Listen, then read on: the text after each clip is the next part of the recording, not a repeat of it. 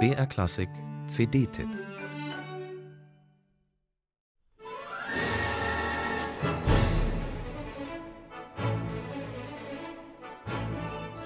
Ja, wer Rachmaninow mag, der liebt es überschwänglich, romantisch und klanglich üppig. Er hat keine Scheu, dem Zauber wunderbarer melodischer Einfälle, dem Sog rauschhafter Steigerungen zu erliegen.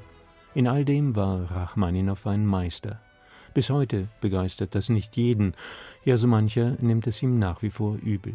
Vorsicht, Kitsch. Achtung, kaum gebremste Sentimentalität. Die Rachmaninow-Verächter waren sehr lange nicht weniger zahlreich als seine begeisterten Fans. Und ja, Rachmaninow war bestimmt kein struktureller Purist. Seine Musik will nicht objektiv sein. Sie erzählt von menschlichen Gefühlen, von Triumphen und Tragödien, von Siegen und viel häufiger von Niederlagen. Aber wie sie das tut, das ist ganz einfach überwältigend und hat mit sentimentalem Kitsch wirklich nichts zu tun.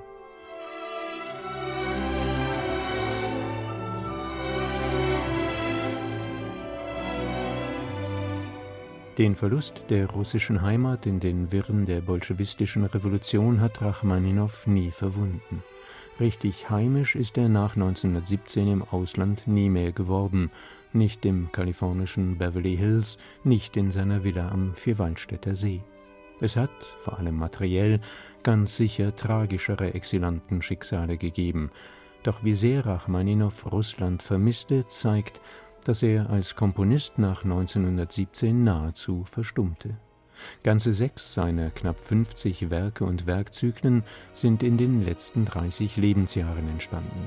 Die allerdings gehören zu seinen bedeutendsten.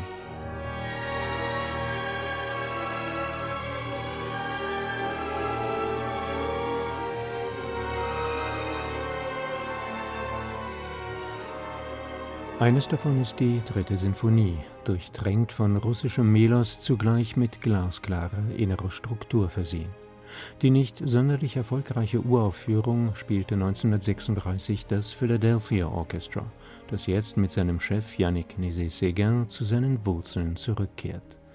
Das Album mit der zweiten und dritten Sinfonie sowie der Tondichtung Die Toteninsel bildet den Abschluss von Nézet-Séguins Auseinandersetzung mit Rachmaninow.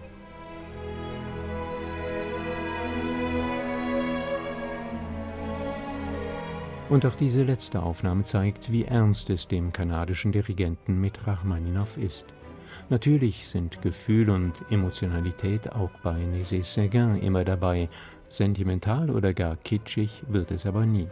Mit klugen, nie ausgewalzten Tempi, einem transparent aufgefächerten Klang hält er die Musik im Fluss, macht nie zu viel und entfaltet gerade dadurch den ganzen emotionalen Reichtum dieser wunderbaren Musik in der eher unterschätzten dritten Sinfonie wie in der viel und gern gespielten zweiten.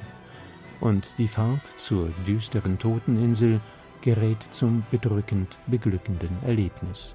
Ein rundum überzeugendes Plädoyer für Sergei Rachmaninow.